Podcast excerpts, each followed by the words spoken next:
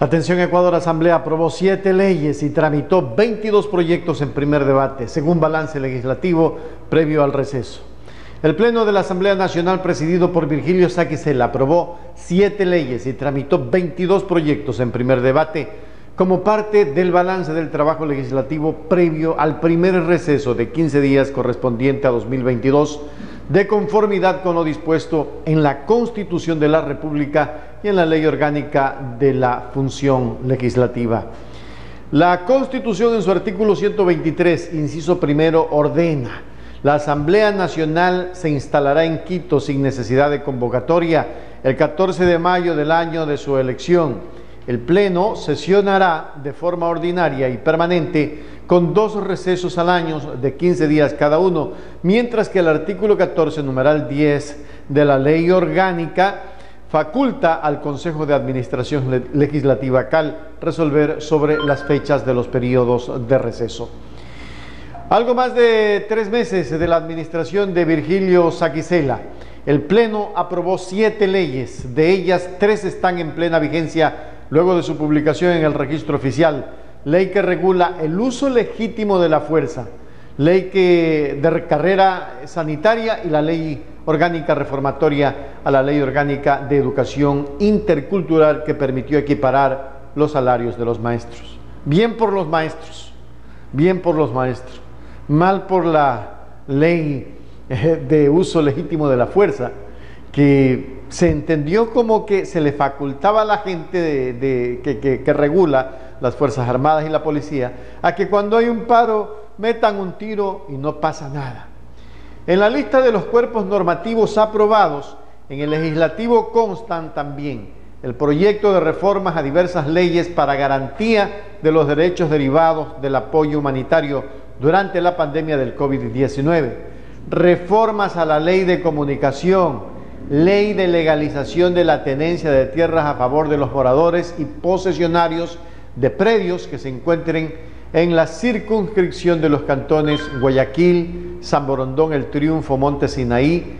eh, el proyecto de ley de pagos en plazos justos primero de la MIPES.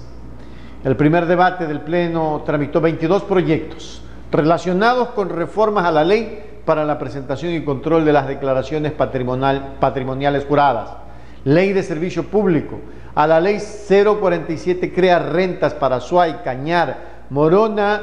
eh, y Tungurahua, al Código de Organización Territorial, Autonomía y Descentralización, a la Ley de Movilidad Humana, Ley de Incentivos a la Pesca Artesanal, texto unificado de reformas al Código Civil para la protección de bienestar animal, reformas a la Ley de Prevención, Protección y Atención Integral de las personas que padecen diabetes, al Código Orgánico de Organización Territorial, autonomía y descentralización, reformas para asegurar la asignación directa y oportuna de recursos de los ingresos, permanentes y no permanentes, a los gobiernos autónomos descentralizados, reformas al Código Orgánico de Planificación y Finanzas Públicas.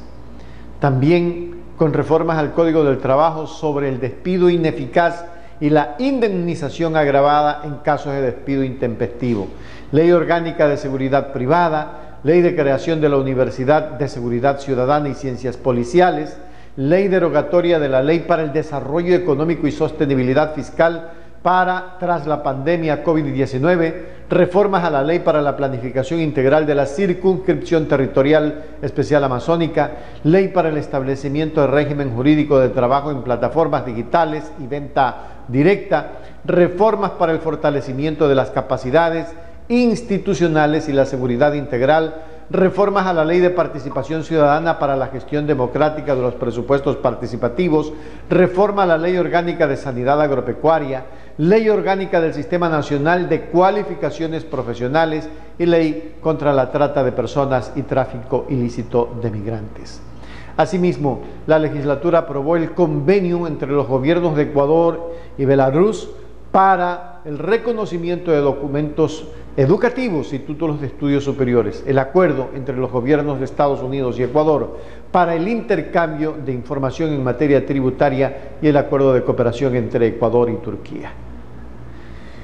Estas leyes son 22 leyes de las que están unas aprobadas, otras que no están aprobadas. Sin embargo, eh,